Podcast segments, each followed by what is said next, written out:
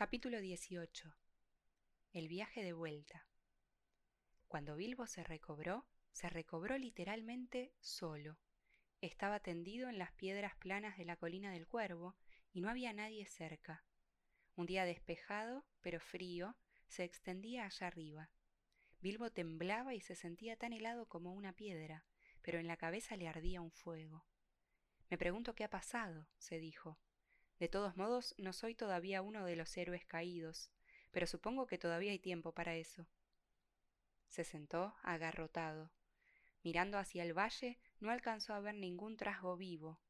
Al cabo de un rato la cabeza se le aclaró un poco y creyó distinguir a unos elfos que se movían en las rocas de abajo. Se restregó los ojos. ¿Acaso había aún un campamento en la llanura, a cierta distancia, y un movimiento de idas y venidas alrededor de la puerta? Los enanos parecían estar atareados removiendo el muro, pero todo estaba como muerto. No se oían llamadas ni ecos de canciones. De algún modo había una tristeza en el aire. Victoria, después de todo, supongo, dijo sintiendo el dolor de cabeza. Bien, la situación parece bastante sombría. De súbito descubrió a un hombre que trepaba y venía hacia él. Hola ahí, llamó con voz vacilante. Hola ahí, ¿qué ocurre? ¿Qué voz es la que habla entre las rocas?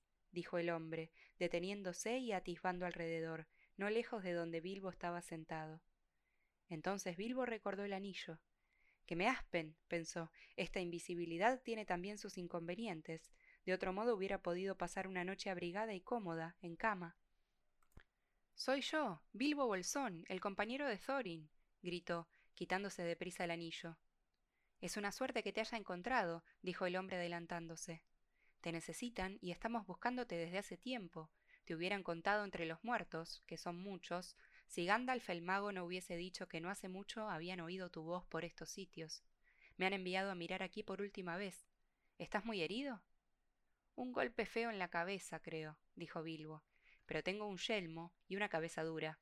Así todo me siento enfermo y las piernas se me doblan como paja. Te llevaré abajo al campamento del valle, dijo el hombre, y lo alzó con facilidad. El hombre era rápido y de paso seguro.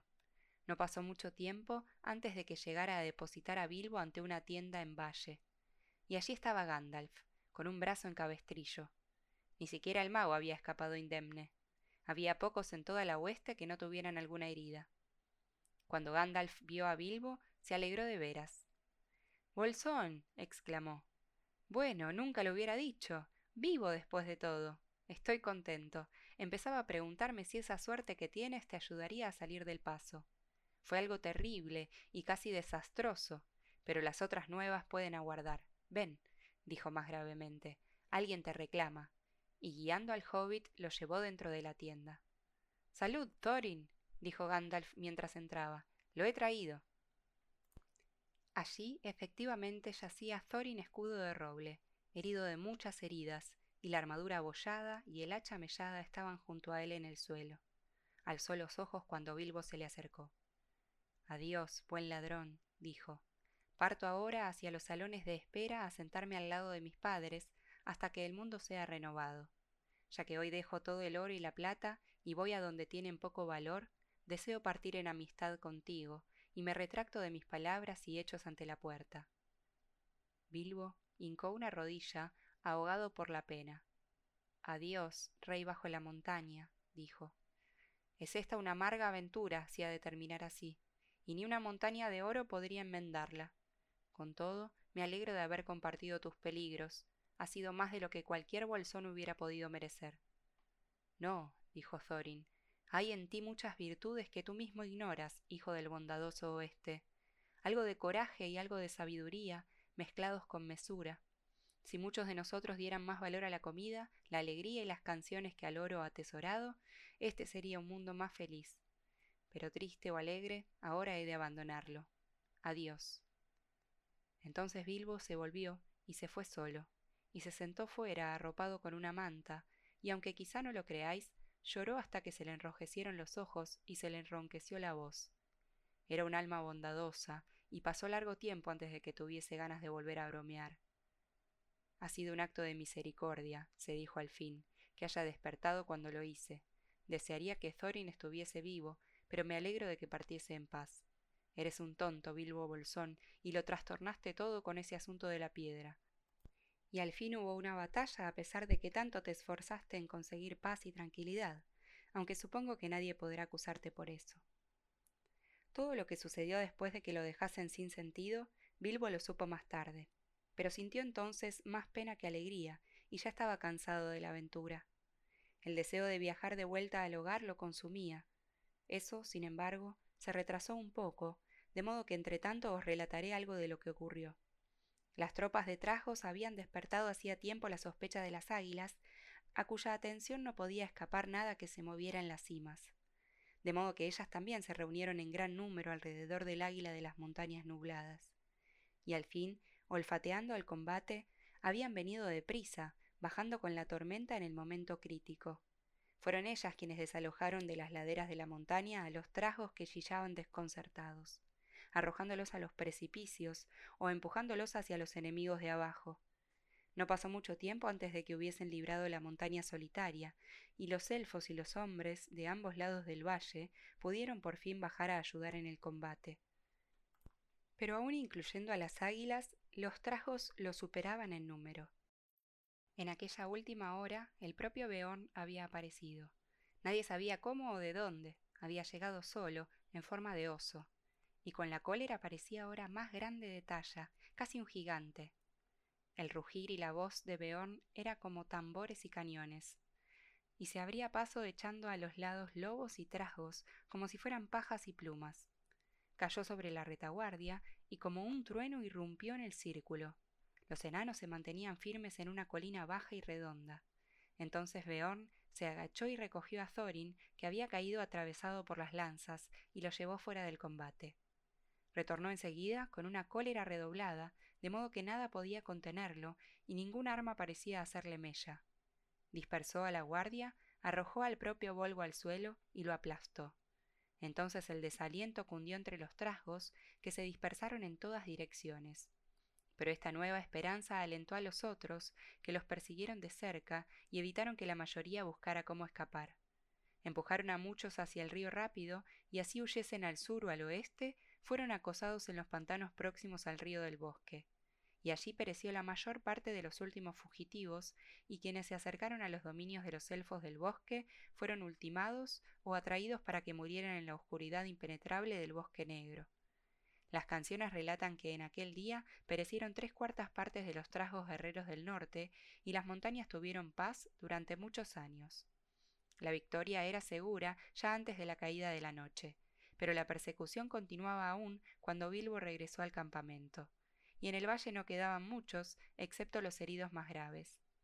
¿Dónde están las águilas? preguntó Bilbo a Gandalf aquel anochecer, mientras yacía abrigado con muchas mantas.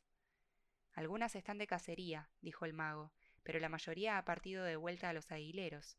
No quisieron quedarse aquí y se fueron con las primeras luces del alba. Dain ha coronado al jefe con oro y le ha jurado amistad para siempre. Lo lamento. Quiero decir, me hubiera gustado verlas otra vez, dijo Bilbo adormilado. Quizá las vea en el camino a casa. Supongo que iré pronto. Tan pronto como quieras, dijo el mago. En verdad pasaron algunos días antes de que Bilbo partiera realmente. Enterraron a Thorin muy hondo bajo la montaña, y Bardo le puso la piedra del arca sobre el pecho. Que yazga aquí hasta que la montaña se desmorone, dijo, que traiga fortuna a todos los enanos que en adelante vivan aquí. Sobre la tumba de Thorin, el rey elfo puso luego a Orcrist la espada élfica que le habían arrebatado al enano cuando lo apresaron. Se dice en las canciones que brilla en la oscuridad cada vez que se aproxima un enemigo, y la fortaleza de los enanos no puede ser tomada por sorpresa. Allí Dain, hijo de Nain, vivió desde entonces y se convirtió en rey bajo la montaña. Y con el tiempo muchos otros enanos vinieron a reunirse alrededor del trono, en los antiguos salones. De los doce compañeros de Thorin quedaban diez. Fili y Kili habían caído defendiéndolo con el cuerpo y los escudos, pues era el hermano mayor de la madre de ellos. Los otros permanecieron con Dain, que administró el tesoro con justicia. No hubo, desde luego, ninguna discusión sobre la división del tesoro en tantas partes como había sido planeado, para Balin y Dualin, y Dori y Nori y Ori, y Oin y Gloin, y Bifur y Bofur y Bombur, o para Bilbo. Con todo, una catorceava parte de toda la plata y oro, labrada y sin labrar, se entregó a Bardo, pues Dain comentó haremos honor al acuerdo del muerto, y él custodia ahora la piedra del arca. Aún una catorceava parte era una riqueza excesiva, más grande que la de muchos reyes mortales. De aquel tesoro, Bardo envió gran cantidad de oro al gobernador de la ciudad del lago, y recompensó con largueza a seguidores y amigos. Al rey de los elfos le dio las esmeraldas de Girion, las joyas que él más amaba y que Dain le había devuelto. A Bilbo le dijo Este tesoro es tanto tuyo como mío, aunque antiguos acuerdos no puedan mantenerse, ya que tantos intervinieron en ganarlo y en defenderlo. Pero aun cuando dijiste que renunciarías a toda pretensión, desearía que las palabras de Thorin, de las cuales se arrepintió, no resultasen ciertas, que te daríamos poco. Te recompensaré más que a nadie. Muy bondadoso de tu parte, dijo Bilbo, pero realmente es un alivio para mí. ¿Cómo demonios podría llevar ese tesoro a casa sin que hubiera peleas y crímenes todo lo largo del camino? No lo sé y no sé qué haría con ese tesoro una vez en casa. En tus manos estará mejor. Por último accedió a tomar solo dos pequeños cofres, uno lleno de plata y el otro lleno de oro, que un pony fuerte podría cargar. Un poco más y no sabría qué hacer con él, dijo. Por fin llegó el momento de despedirse. Adiós, Balin, exclamó. Y adiós, Dualin. Y adiós, Dori, Nori, Ori, Oin, Gloin, Bifur, Bofur y Bombur, que vuestras barbas nunca crezcan ralas. Y volviéndose hacia la montaña añadió, Adiós, Thorin escudo de roble, y Fili y Kili, que nunca se pierda vuestra memoria. Entonces los enanos se inclinaron profundamente ante la puerta, pero las palabras se les trabaron en las gargantas. Adiós y buena suerte donde quiera que vayas, dijo Balin al fin. Si alguna vez vuelves a visitarnos, cuando nuestros salones estén de nuevo embellecidos, entonces el festín será realmente espléndido. Si alguna vez pasáis por mi camino, dijo Bilbo, no dudéis en llamar. El té es a las cuatro, pero cualquiera de vosotros será bienvenido a cualquier hora. Luego dio media vuelta y se alejó. La hueste élfica estaba en marcha, y aunque tristemente disminuida, todavía muchos iban alegres, pues ahora el mundo septentrional sería más feliz durante largos años. El dragón estaba muerto y los trasgos derrotados, y los corazones élficos miraban adelante, más allá del invierno, hacia una primavera de alegría. Gandalf y Bilbo cabalgaban detrás del rey, y junto a ellos marchaba Beorn a grandes pasos, una vez más en forma humana, y reía y cantaba con una voz recia por el camino. Así fueron hasta aproximarse a los lindes del bosque negro, al norte del lugar donde nacía el río del bosque. Hicieron alto entonces, pues el mago y Bilbo no penetrarían en el bosque, aun cuando el rey les ofreció que se quedaran un tiempo. Se proponían marchar a lo largo del borde de la floresta y circundar el extremo norte, internándose en el yermo que se extendía entre él y las montañas grises. Era un largo y triste camino, pero ahora que los trasgos habían sido aplastados, les parecía más seguro que los espantosos senderos bajo los árboles. Además, Beorn iría con ellos. Adiós, oh rey elfo, dijo Gandalf, que el bosque verde sea feliz mientras el mundo es todavía joven, y que sea feliz todo tu pueblo. Adiós, oh Gandalf, dijo el rey, que siempre aparezcas donde más te necesiten y menos te esperen. Cuantas más veces vengas a mis salones, tanto más me sentiré complacido. Te ruego, dijo Bilbo tartamudeando y apoyándose en un pie, que aceptes este presente, y sacó un collar de plata y perlas que Dain le había dado al partir. ¿Cómo me he ganado este presente, oh hobbit? dijo el rey. Bueno, este. pensé, dijo Bilbo bastante confuso, que algo tendría que dar por tu. este. hospitalidad. Quiero decir que también un saqueador tiene sentimientos. He bebido mucho de tu vino y he comido mucho de tu pan. Aceptaré tu presente, oh Bilbo el magnífico, dijo el rey gravemente, y te nombro amigo del elfo y bienaventurado. Que tu sombra nunca disminuya, o robarte sería demasiado fácil.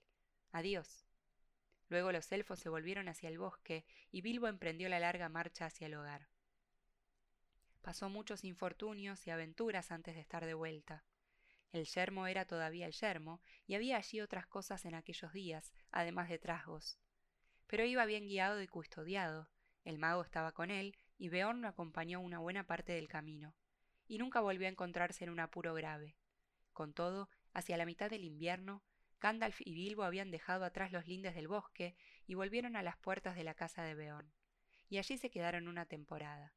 El invierno pasó con días agradables y alegres, y hombres de todas partes vinieron a festejarlo invitados por Beorn.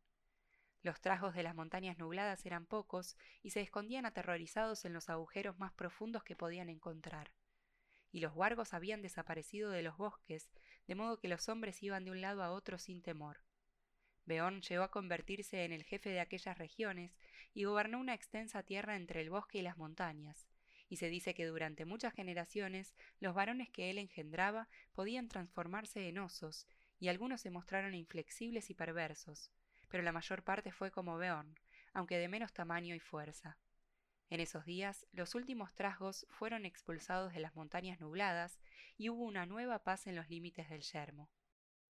Era primavera, y una hermosa primavera, con aires tempranos y un sol brillante, cuando Bilbo y Gandalf se despidieron al fin de Beón, y aunque anhelaba volver al hogar, Bilbo partió con pena, pues las flores de los jardines de Beón eran en primavera no menos maravillosas que en pleno verano. Al fin ascendieron por el largo camino y alcanzaron el paso donde los trajos los habían capturado antes, pero llegaron a aquel sitio elevado por la mañana y mirando hacia atrás vieron un sol blanco que brillaba sobre la vastedad de la tierra. Allá atrás se extendía el bosque negro, azul en la distancia y oscuramente verde en el límite más cercano, aún en los días primaverales.